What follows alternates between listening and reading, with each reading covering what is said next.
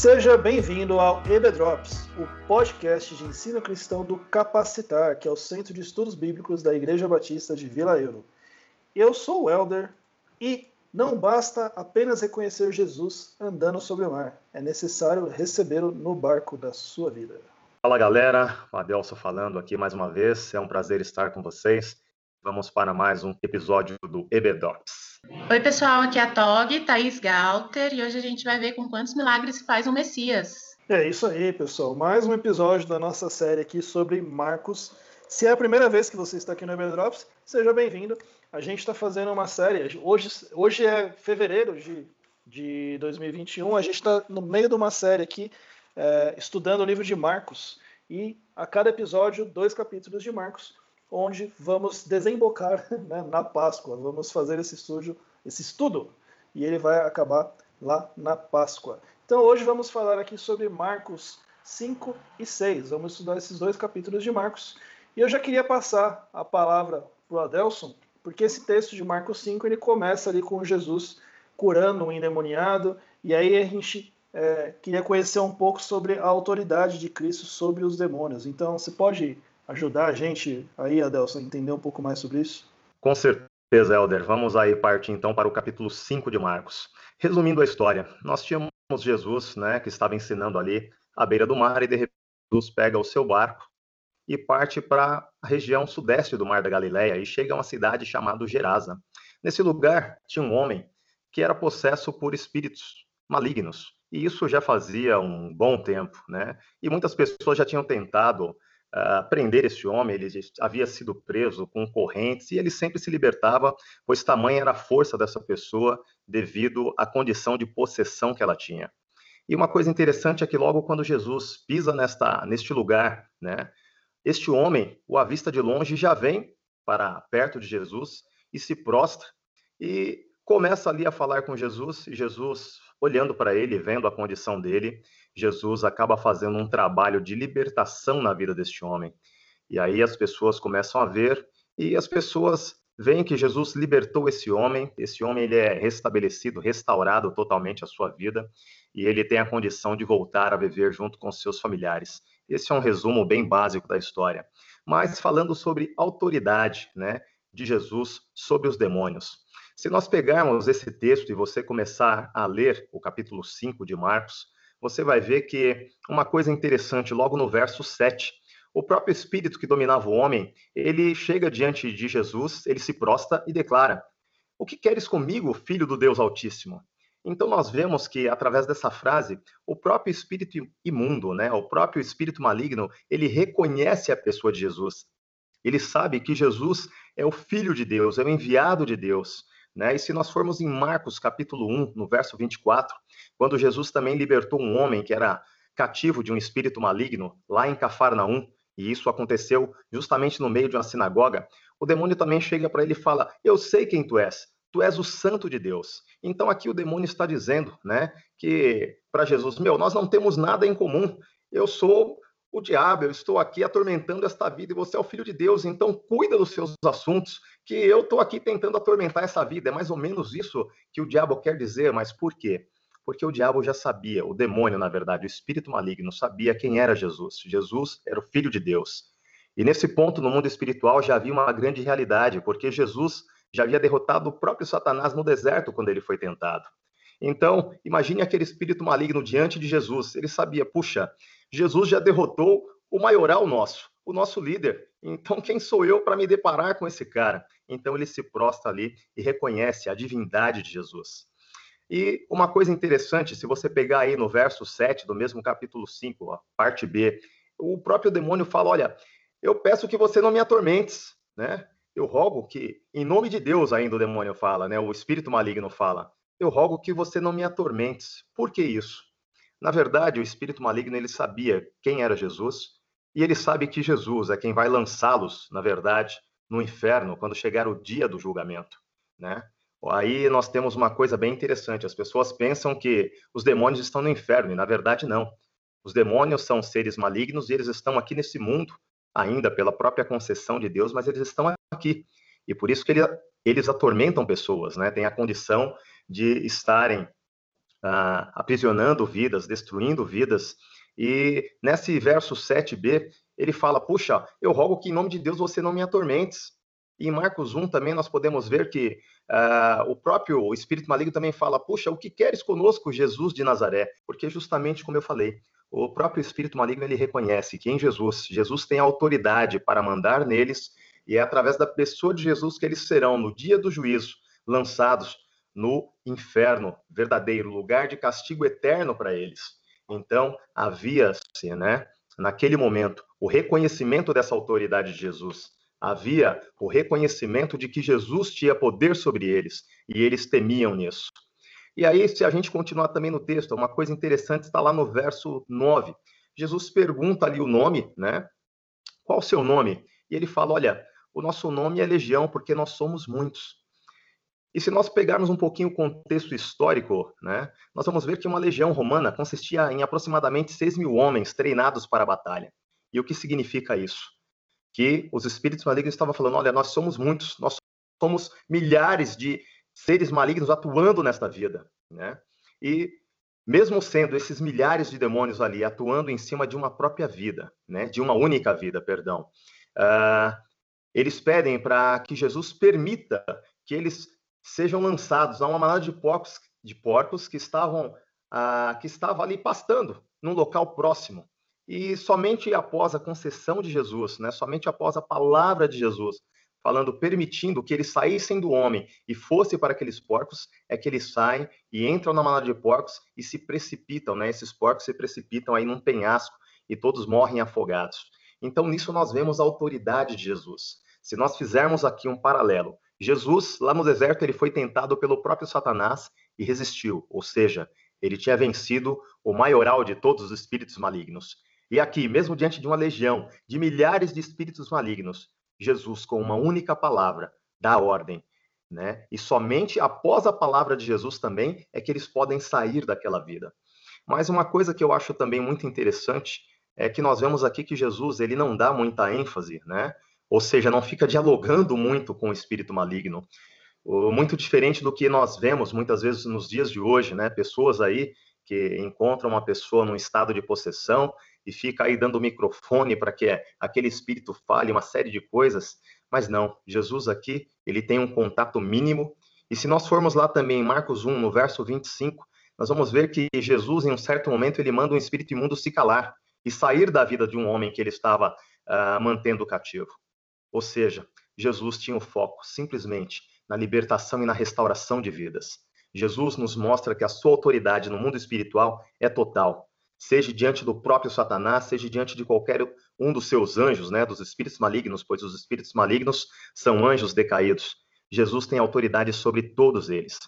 E para fechar esse tema de autoridade, né, eu quero que nós nos lembremos que lá em Atos, capítulo 19, lá na cidade de Éfeso, nós temos um exemplo bem fatídico, né, que existiam alguns exorcistas, né, naquele tempo, que eram profissionais, na verdade, e haviam sete desses exorcistas, filhos do sacerdote Seva, que tentaram expulsar um demônio, né, de uma pessoa possessa. E eles falaram: "Olha, em nome de Jesus que Paulo prega, nós expulsamos vocês, espírito maligno". E na verdade, o espírito maligno responde o seguinte: "Olha, Jesus eu conheço, Paulo eu conheço, mas vocês eu não faço ideia de quem são". E esse espírito maligno bate nesses homens e eles são ali envergonhados, porque a palavra nos menciona que eles, além de apanhar, o demônio ainda rasgou né, as suas roupas e eles foram envergonhados. Ou seja, toda autoridade no mundo espiritual está na pessoa de Jesus. Hoje nós temos autoridade né, sobre espíritos malignos, sim, mas essa autoridade vem através do nome de Jesus, vem através de uma vida de intimidade com o Senhor. Então, através do nome de Jesus, hoje, nós, como crentes em Cristo, temos também autoridade para expulsar espíritos malignos que atormentam a vida de pessoas. Uma coisa que me chama a atenção nesse texto é que é, Jesus estava meio que de passagem, né? pelo menos é o que dá a entender assim no texto, e, e parece que é inevitável para aqueles demônios virem ao encontro de Cristo. Né? Eles poderiam ter fugido, eles poderiam. Porque o texto fala que eles, eles viram Jesus de longe, né? Tipo, exatamente, exatamente que é de longe. Mas assim, é, a autoridade espiritual era tão grande que assim, era. Acho que eles não, não, aguentam, né? Tipo, meu, eu tenho que ir lá e pedir misericórdia, me ajoelhar, me prostrar, né? Chegam lá e pedem, por favor, não faz nada com a gente. Então é, é a autoridade espiritual de Jesus diante deles ali era algo realmente é, irresistível e para eles é pro, pro lado péssimo, né? E é interessante, assim, esse, esses dois capítulos é, são riquíssimos em informações, em, em, em, acontecimentos, e como a Tog disse na frase dela, né, no começo, é um, também são dois capítulos cheios de milagres, né? E eu queria pedir para a Tog comentar um pouco para a gente agora sobre talvez o milagre mais famoso, um dos, com certeza um dos mais famosos de Cristo, que é a multiplicação dos pães e dos peixes. Conta para a gente um pouco aí, Tog. Se ele é o mais famoso, eu não tenho certeza, mas ele é o único que aparece nos quatro evangelhos. Então, acho que até por isso ele é um, o mais conhecido, né? Ou um dos mais conhecidos. Aí, para lembrar um pouco a história, né? Ah, Jesus continuou. Marcos é, é, é, um livro que Jesus ele atua muito, né? Parece é um, é um livro bem dinâmico, assim, que parece que Jesus não para, né? Em nenhum momento está sempre fazendo alguma coisa. E aí ele mandou os discípulos dele, enviou os discípulos dele em uma, uma caminhada missionária aí, né? Primeiro envio de Jesus.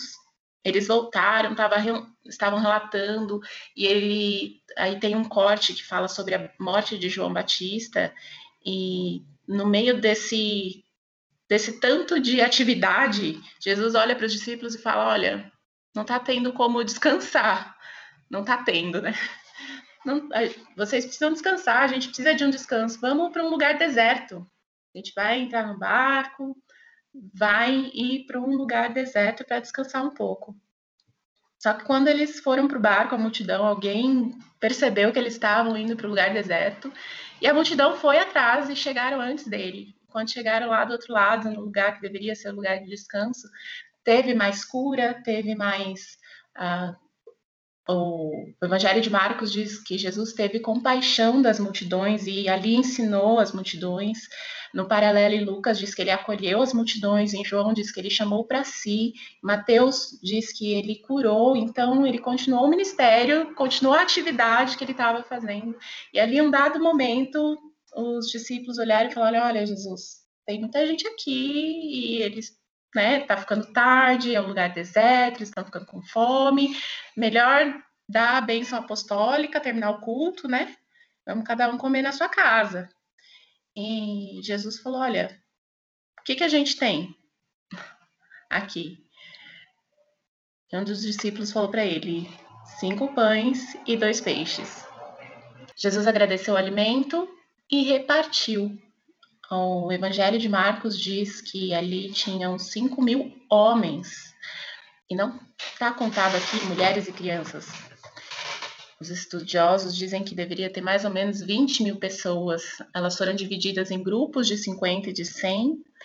Jesus e os discípulos dele repartiram o pão, todo mundo comeu, se fartou e sobraram 12 cestos de pães. E aqui a tradução dá a entender, parece que sobraram pedaços, né? Mas na verdade foram 12 cestos com pães e peixes mesmo.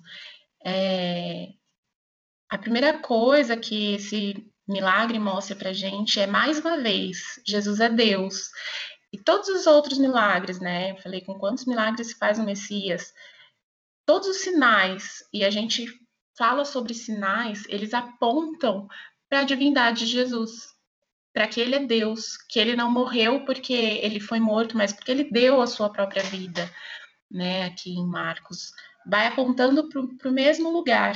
E aqui, como Jesus realizou esse milagre, a forma que ele realizou, onde ele, ele realizou, faz a gente remeter a várias, vários pontos do Antigo Testamento. A começar que Jesus foi para um lugar deserto e lá alimentou o povo através do milagre a gente olha para o Antigo Testamento, o povo judeu foi levado para o deserto e ele foi alimentado com maná através do milagre que Deus deu do céu. Aqui também foi Jesus quem deu alimento para o povo num lugar deserto.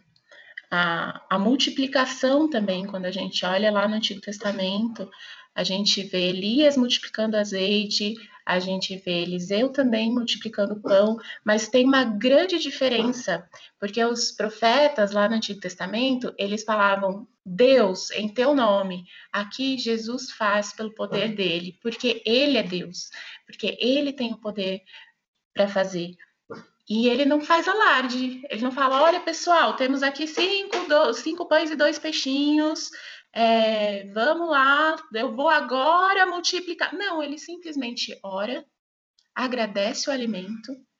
Ele nem, nem fala, né? Eu lembro da época que eu fazia seminário, ficava alguém na mistura para dar uma mistura para cada pessoa, para não correr o risco de alguém pegar dois e outra pessoa ficar sem. Ele nem fala, ó, oh, gente, só tem um para cada um, hein? Não, ele divide, as pessoas comem, se fartam e ainda sobra. Esse é o Deus que a gente serve. Não tem limite do poder dele. Não tem o cessar, não tem um momento que ele vai parar de fazer. Ele continua fazendo, ele continua realizando e mostrando que ele é Deus. A gente pode descansar no, nesse Deus, sabendo que ele é quem vai. Ele é a pessoa que supre as nossas necessidades, que tem compaixão das nossas necessidades, que nos acolhe, que nos chama para si, que nos cura. E tudo isso que ele faz mostra que ele é Deus. É ele quem faz, é ele quem tem o poder. Esse, esse milagre ele é conhecido e ele é simples, mas ao mesmo tempo é tão poderoso, né? E quando ele pede para os discípulos dele para ver o que, que tinham, para eles mesmos alimentarem né, a multidão e eles ficaram assustados. Senhor, mas a gente vai precisar de muito dinheiro, dinheiro equivalente a oito meses de trabalho para alimentar todo esse povo que está aqui. É, ele estava testando os discípulos dele, Mateus diz no, no texto paralelo, né? Ele estava testando a fé. Então, é, o quanto a gente realmente sabe quem Deus é, quem Jesus é, quando a gente lembra o que ele já fez pelas nossas vidas e confia que é ele quem está fazendo e que é ele quem vai fazer. E daqui a pouco no relato do Elder também vai ver, a gente vai ver que nem esse milagre eles ainda não, não se tocaram, não entenderam, não caiu a ficha. Não, não, passou o cartão. Não sei qual que é a, gíria do, do século. Não caiu o peixe, não sei, sei lá. Sabe que eu acho curioso que é, Jesus poderia é, fazer chover pão e peixe. Jesus podia estalar o dedo e, e acessar a fome de todo mundo. Mas ele é, optou por pegar algo que eles já tinham e multiplicar a partir do que eles já tinham, porque e dá a intenção, dá a impressão, né, de que é, olha, eu vou fazer, mas vocês têm que entrar com a parte de vocês. Né? Vocês têm que fazer o que vocês podem com o que vocês têm e o milagre eu faço. Né? Então, assim, não é só, ah, eu vou só fazer milagre aqui olha, sentem e assistem um show. Né? Não.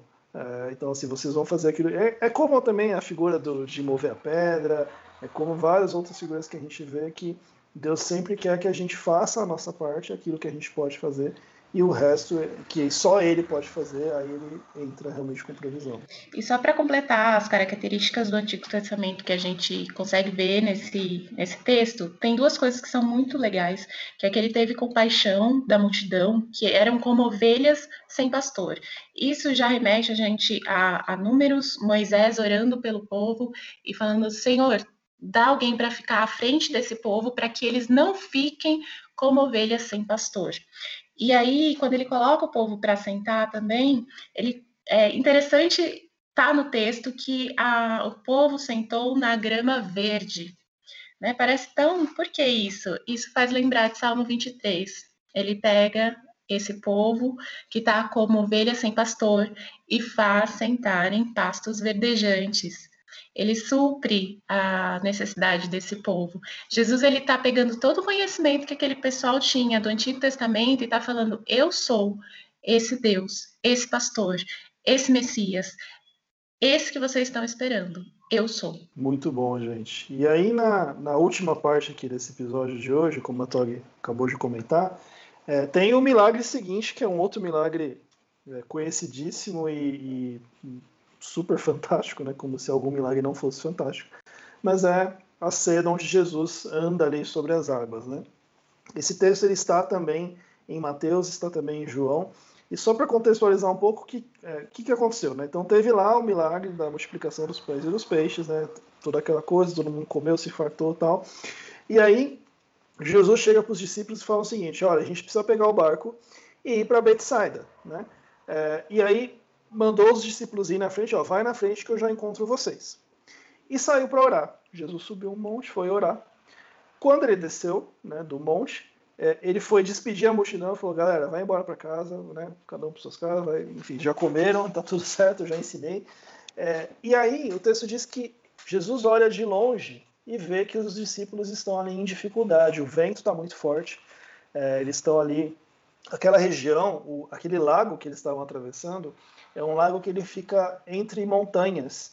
E quando venta ali, o vento é realmente muito forte. Eu estava vendo que até hoje, é, já com o motor e tudo, quando venta ali na região, eles aconselham você não navegar ali, porque realmente fica bem, é, fica bem, a água fica bem revolta ali, né? E aí Jesus olha de longe e, gente, a gente lendo o texto assim, dá a impressão de que Jesus estava ali na margem e ele estava ali a alguns passos, né? É, pelo texto de João, a gente estima que eles estavam mais ou menos a 4,5 km de distância de onde Jesus estava. Tá? Então, assim, eles estavam realmente muito longe e lá no meio onde o negócio é mais fundo, onde a água é mais revolta. E aí Jesus andou quase 5 quilômetros em direção a eles, para encontrar eles. Né? E aí, gente, vamos lá, né? Vamos, vamos, vamos pensar na cena. Você está num lugar que está uma tempestade, está ventando, a água é brava. De repente você vê alguém andando na água. Meu, o texto diz aqui no versículo 49 de Marcos, ó, quando eu vi andando sobre o mar, pensaram que era um fantasma. A gente olha e fala, pô, esses caras, sem fé. Meu, eles estavam apavorados, estavam. É, Estima-se que eles estavam provavelmente umas quatro horas lutando ali contra aquela tempestade. E aí, de repente, vem alguém andando. Pô, não dá, os caras assustaram, né? Não, não tem como. E aí, Jesus, né, em toda a sua, sua calma, sua né, serenidade, falou: coragem, sou eu, não tenho medo. Né? E aí subiu no barco. Né? Entrou lá, eles receberam ele no barco. E aí o texto diz que quando ele entra, o, o mar se acalma, o, o vento se acalma, né? o mar fica tudo tranquilinho lá tal. E aí eles ficam lá assustados tal. Até tem um comentário que diz que é, alguns estudiosos atribuem essa acalmada no mar a um, um, tipo de milagre também, mas isso não tem muito consenso. Uns acham que simplesmente realmente acabou a tempestade, outros acham que Jesus de fato acalmou o mar ali. Então, que histórias que a gente pode tirar desse texto? Basicamente três aqui que eu separei. A primeira é que é o seguinte: Jesus poderia ter muito bem intervido, né? É, lá, logo que ele saiu, ele começou a ventar. Né? Aliás, provavelmente os discípulos, é, já no primeiro ventinho ali, estavam né, tremendo ali, embora fossem pescadores já experientes, mas assim, na região ali, como é realmente muito turbulenta, provavelmente se Jesus pudesse né, mover a, os pauzinhos dele logo no começo, eles iam gostar, né, iam querer. Mas o que, o que mostra ali o texto é que Jesus ele intervém de acordo com a percepção dele da nossa necessidade, não de acordo com a nossa vontade.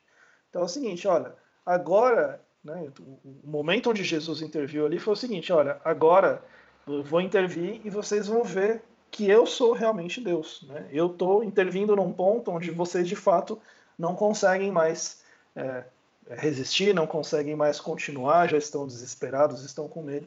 Então o texto mostra que Jesus intervém no momento em que ele entende que realmente a, a nossa força, a nossa capacidade já se esgotou. Uma outra coisa que esse texto mostra, é, e aí isso é bem sutil, né? Porque é o seguinte: percebam que ele faz esse milagre longe das multidões. Né? Ele tinha acabado de fazer um milagre diante de milhares de pessoas, e esse foi diante só dos discípulos. Né? E por que isso? E percebam que quando ele entra no barco, o texto de Marcos não deixa isso muito claro, mas no texto de, de João, fala que quando ele entra no barco, ele é adorado. Né? Vamos lembrar que o judeu ele é um povo monoteísta. Se eles, ao Jesus entrar no barco, ao eles adorarem, o que, que eles estão reconhecendo? Olha, esse é o Deus de Israel. Esse de verdade é o nosso Deus. Esse é aquele que tem poder sobre o mar, tem poder sobre tudo que há, porque ele é o Deus, ele é o Deus criador, ele é o Deus de Israel. Então, ao fazer esse milagre diante apenas os discípulos, ele está reforçando para os discípulos a divindade dele. E como a própria Tog comentou, é, no finalzinho da fala dela, que mesmo com aquele milagre do, da, dos pães e dos peixes, os discípulos estão meio, eles não entenderam ainda, estão meio na dúvida. Esse próprio texto aqui mesmo, de, do, falando dele andando sobre o mar, né, lá no 52, fala: ó, Pois não tinham entendido o milagre dos pães, o coração deles ainda estava endurecido. Então Deus está, Jesus está ali reforçando a divindade dele para os seus discípulos. E finalmente, é, a terceira coisa que a gente vê é quando Jesus fala assim, né? Coragem, sou eu, não tenho medo. Esse sou eu, no grego, ele está falando eu sou. E é tem a mesma sonoridade, né? O mesmo, ele soa no grego da mesma forma que soava o eu sou do hebraico. Então o que, que Jesus está falando aqui? Reafirmando, olha, eu sou. Como Deus falou lá no Antigo Testamento, eu sou. Eu sou o que sou, diga que eu sou. Né? É, então Jesus reafirma muito com os discípulos a divindade dele. Se você olha esse texto do, do, do Jesus andando sobre as águas, ele fica muito no campo do, do, do extraordinário, de andar, tal, mas é, você acaba às vezes perdendo um pouco. Mas ele é tão cheio de sutilezas, né, como Marcos é, né, é um texto curto, mas cheio de informações. Então esse texto do, do, do milagre dele andar sobre as águas, ele traz todos esses ensinamentos para a gente.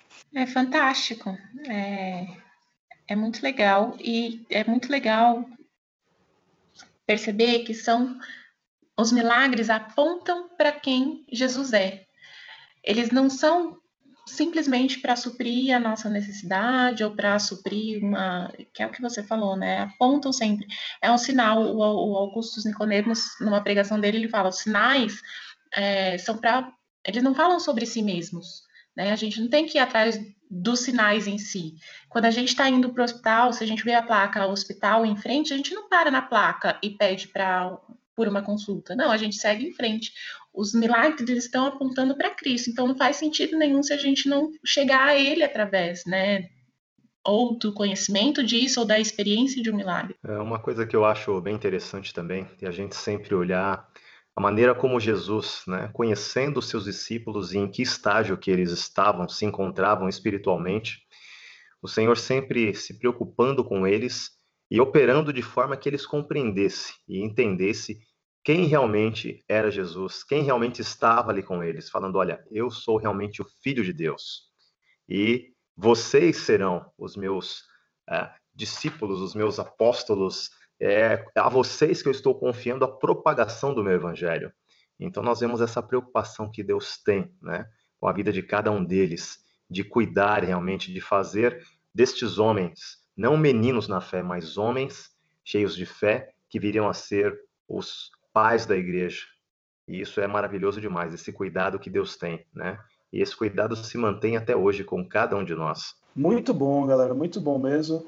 Olha, é isso, pessoal. A gente queria deixar esses três momentos, esses textos de Marcos aqui para você.